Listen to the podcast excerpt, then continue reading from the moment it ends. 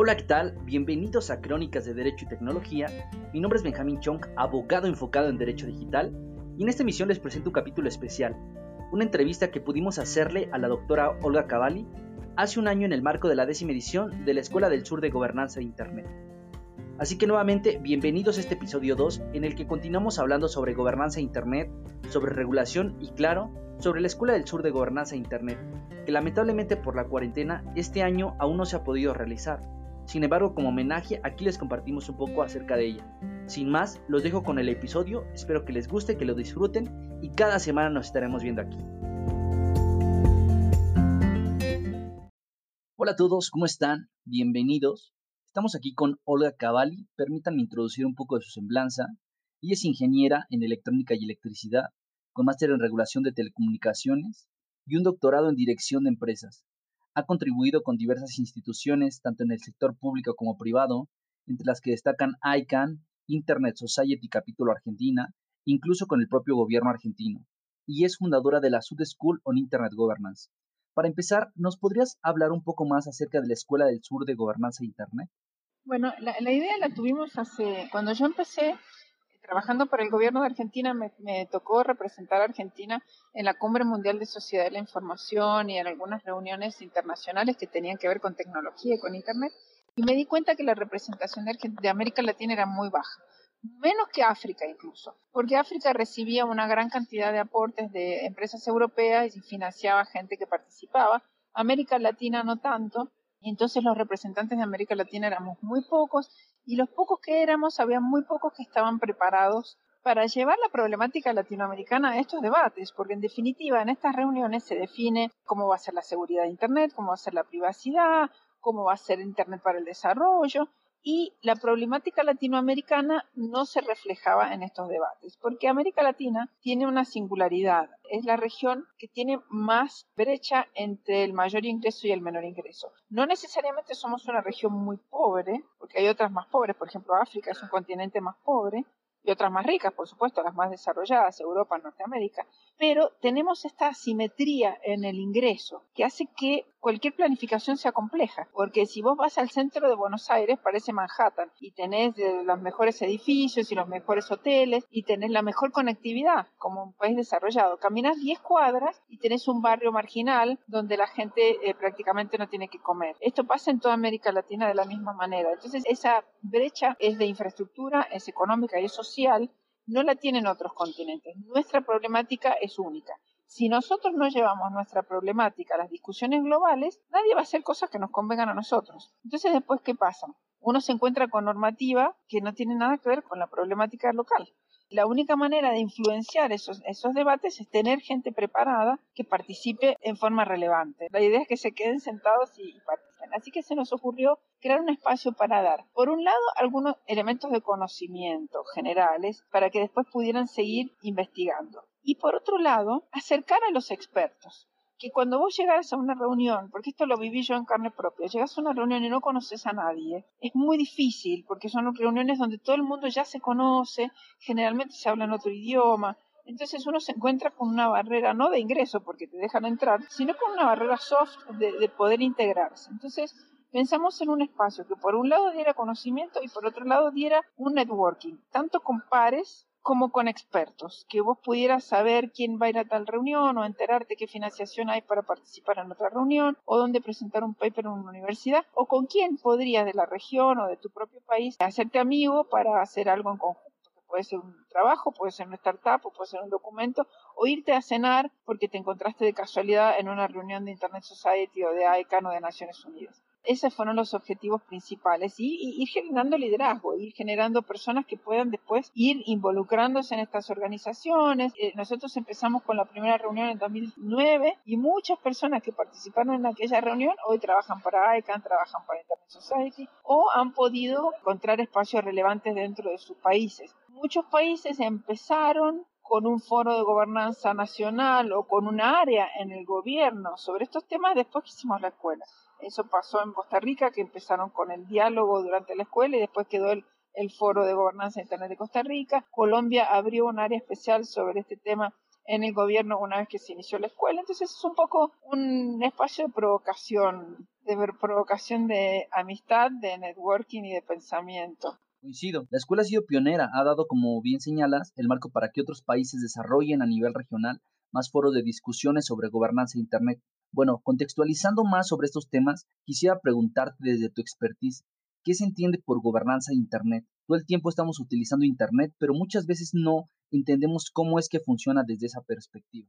Internet es, funciona de una manera muy compleja y hay una frase que yo dije que me entrevistó el gobierno de Alemania por el foro de gobernanza de Internet que hay en, ahora en Berlín en 2019, a fin de 2019, en noviembre, y yo le dije una cosa que a veces se la digo a mis alumnos. Si el presidente o la presidenta de un país tuviera que llamar al dueño de Internet o al presidente de Internet o al director o al CEO de Internet, ponete porque se enoja porque han espiado a alguien en su gobierno, ¿A quién llamaría? No hay nadie, porque no existe ese rol. No existe un dueño de Internet o un presidente o un CEO. Sin embargo, Internet es como lo que usamos para todo.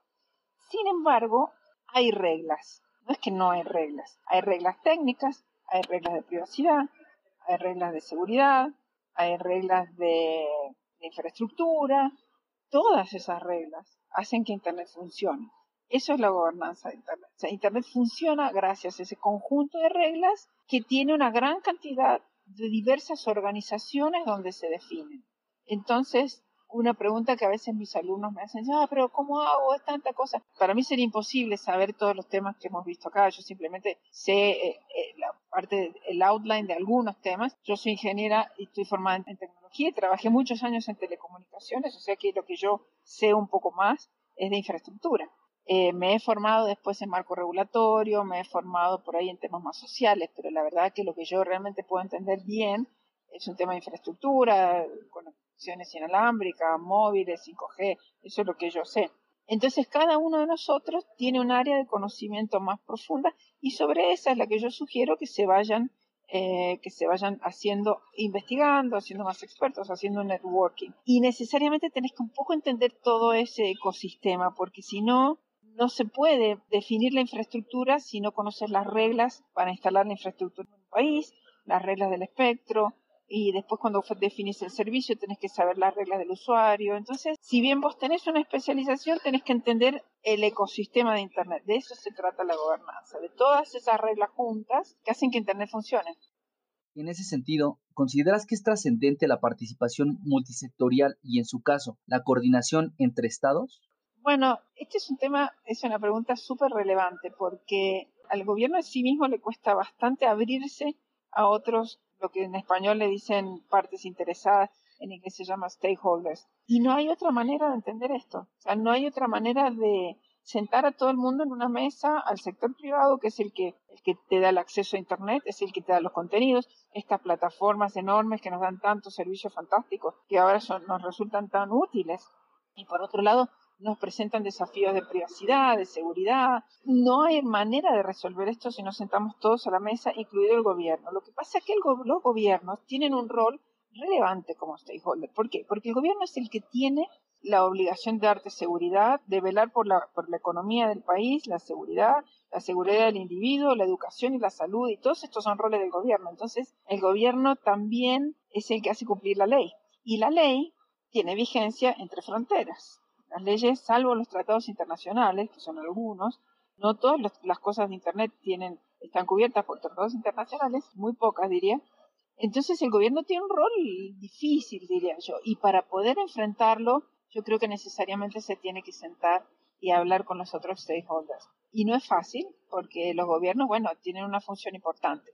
Pero yo creo que lo más importante es que los funcionarios del gobierno entiendan, que se informen. A veces los técnicos estamos más informados y yo sé que es difícil, temas técnicos difíciles a veces de entender. Lo que yo he tratado, quizá a través de la docencia, no tantos años ser docente, es de conceptualizar cosas técnicas para poder explicarlas a los que no son técnicos. Si vos podés hablar de conceptos generales y, a veces encontrar alguna analogía, a veces es más fácil explicarla a alguien que está formado en, otras, en otras áreas de conocimiento, como leyes o temas sociales o temas políticos, ¿no?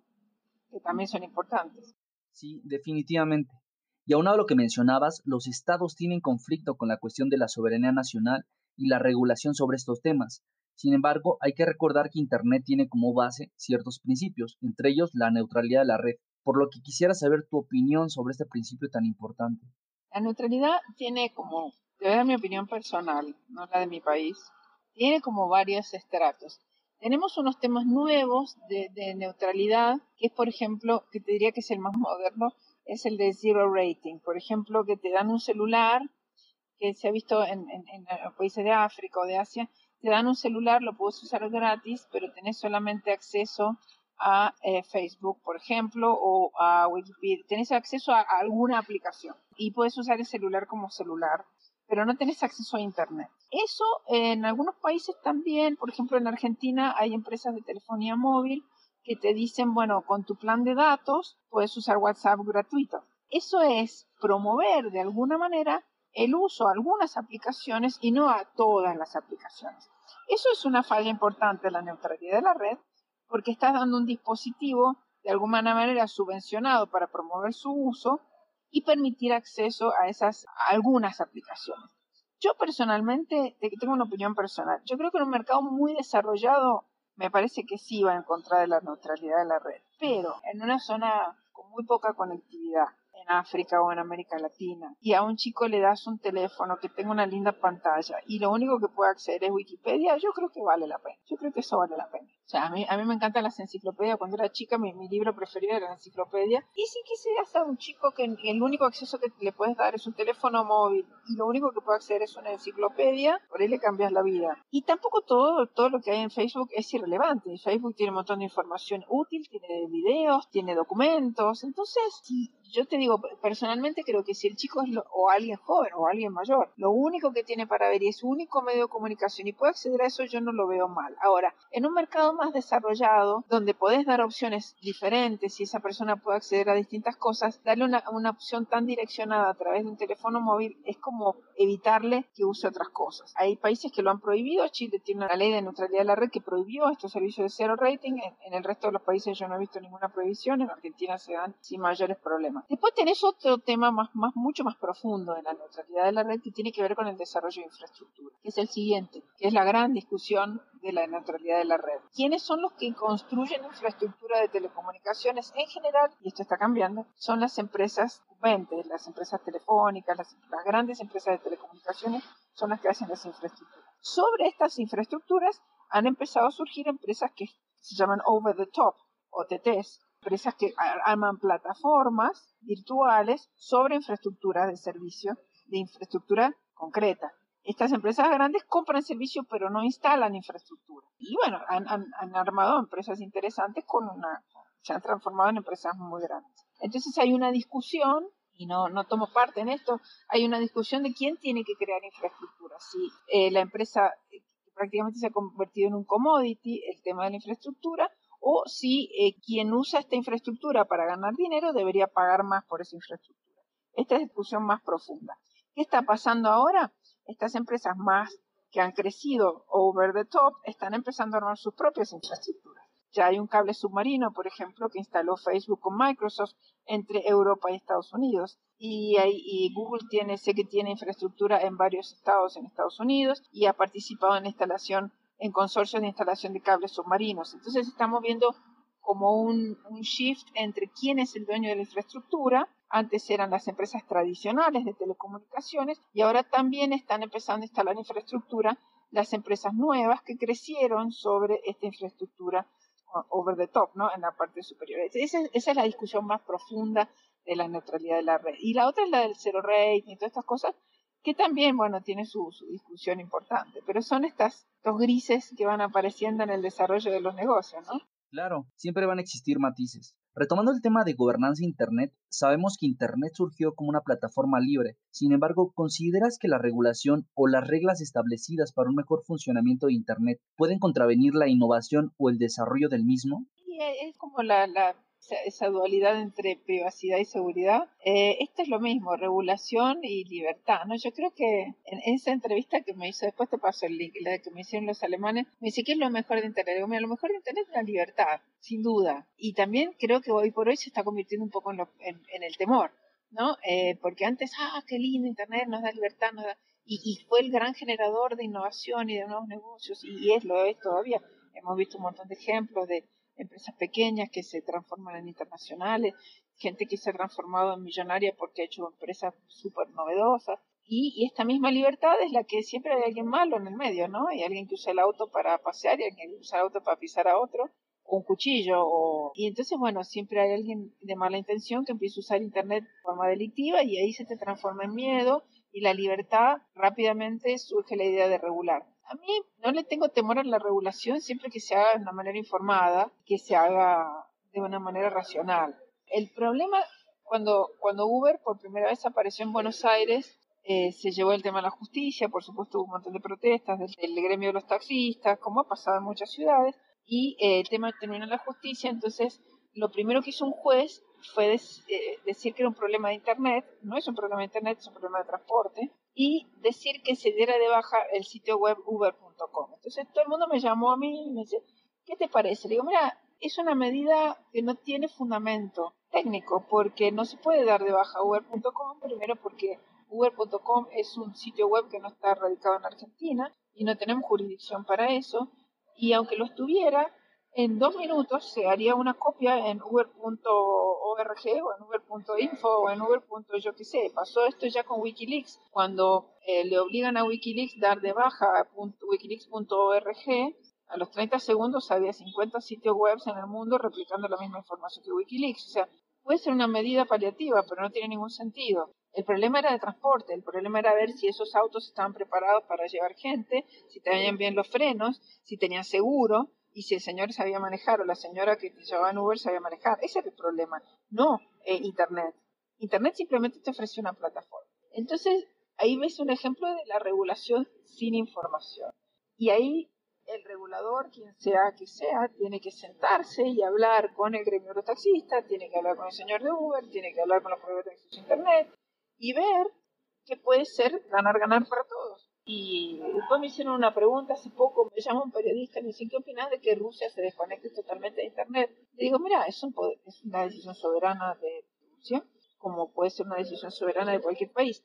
¿Cuánto? Primero, me parece que es difícil de lograr, porque muchas de las cosas que usamos hoy en Internet están muy interconectadas entre distintos países, no necesariamente con Estados Unidos. Hay puntos de intercambio de tráfico, hay, hay cables submarinos, hay satélites, hay un montón de cosas que son transfronterizas. Ese es un punto. Segundo, ¿cuánto crees que tardaría si yo bloqueo un país, alguien en ese país de interconectarse con otro país? ¿Cuánto, cuánto tiempo crees que pasaría hasta que alguien logre una interconexión con otro? Yo creo que pasarían segundos, segundos, minutos. Entonces rápidamente se generaría informalmente porque el deseo y la demanda siempre está. Siempre va a haber gente en Rusia que se va a querer conectar con otros y siempre va a haber otros en otros países que quieran conectarse con Rusia. Entonces, ¿cuánto tardaría eso formalmente o informalmente en generarse? Yo creo que segundo. Y que se generaría una sobreconectividad over, over Rusia, ¿no? Entonces, contra el deseo humano no se puede ir. Así que, ya veremos qué nos pasa. Eso con la regulación.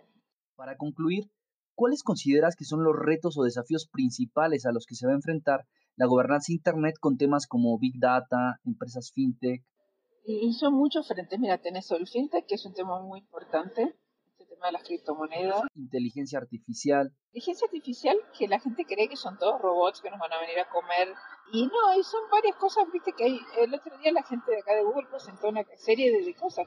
El traductor, yo uso muchísimo el traductor de Google y ha mejorado enormemente y mejora gracias a máquinas que lo van mejorando. No hay alguien mejorando el diccionario, no es así.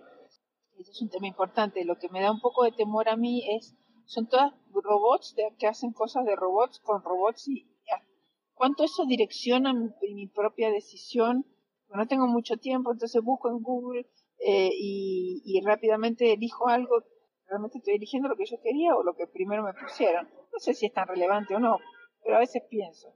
Entonces, creo que un desafío grande para nosotros es estar informados y ver que que, realmente estamos eligiendo bien. A lo mejor nos propone una cosa buena y a lo mejor decir, mm, no, busco un poquito más. El gran desafío para los reguladores, un, tema importante, lo que pasó en Nueva Zelanda hace poquito con el Church, este muchacho loco que se pone a hacer un acto terrorista y lo pasa por internet. ¿no?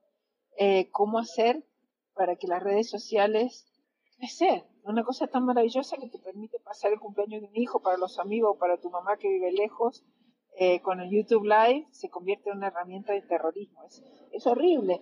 ¿Qué puede hacer Facebook para, o YouTube? O... Entonces es un desafío muy grande para estas empresas. Otra cosa que a mí me genera un poco de temor es el tamaño que están tomando estas empresas. ¿no? Hay una etapa de The Economist el otro día que dice, bueno, bajo la sombra de gigantes. Y me parece una, es un pie enorme y la gente corriendo debajo que lo va a pisar. Y ojo, yo creo que hacen cosas muy buenas. ¿eh? Yo soy usuaria de, Gmail, tengo, uso mucho YouTube, uso Amazon, uso Microsoft, las admiro y creo que ni ellos han dimensionado quizás sus fundadores el tamaño y la relevancia que están tomando. Podrán dialogar, esa sería mi esperanza, podrán dialogar una manera constructiva y los gobiernos podrán dialogar de una manera constructiva y, el, y la sociedad civil y la academia podrán todos dialogar de una manera constructiva con una simetría tan grande entre una empresa que, es más grande que un país o que muchos países juntos. Eso es, es algo muy desafiante para un poco trasciende la economía, la, la Internet y la tecnología, es tema geopolítico. ¿Podrán los gobiernos generar ese espacio de diálogo, podrán las empresas generar ese espacio de diálogo, querrán, tendrán deseos de abrir su información para, bueno, para, yo por lo que, la verdad que lo que me llevo de esta escuela, pues yo me siento y aprendo igual que ustedes, en cada escuela, eh, me llevo un mensaje como de que están abiertas todas estas empresas. Me llamó la atención que, que todos dijeran que por suerte les habían hecho demandas, por ejemplo, de privacidad, y por suerte les habían hecho demandas de como una preeminencia en el mercado, como que las demandas que estaban teniendo en Europa principalmente los hacían como recapacitar y reacomodar su estructura y sus servicios. Eso me pareció un comentario notable, porque bueno, teníamos esto, pero como realmente me están demandando, me acomodo y ofrezco otras cosas. Ese para mí va a ser el mayor desafío, pero creo que la única manera es dialogar y aprender, no hay otra. Porque también hay cosas muy buenas y sería horrible que las perdiéramos. a mí me gustan las redes sociales. A mí no me gustaría que un día la paguen porque andan, porque alguien, un loco hizo una cosa terrorista.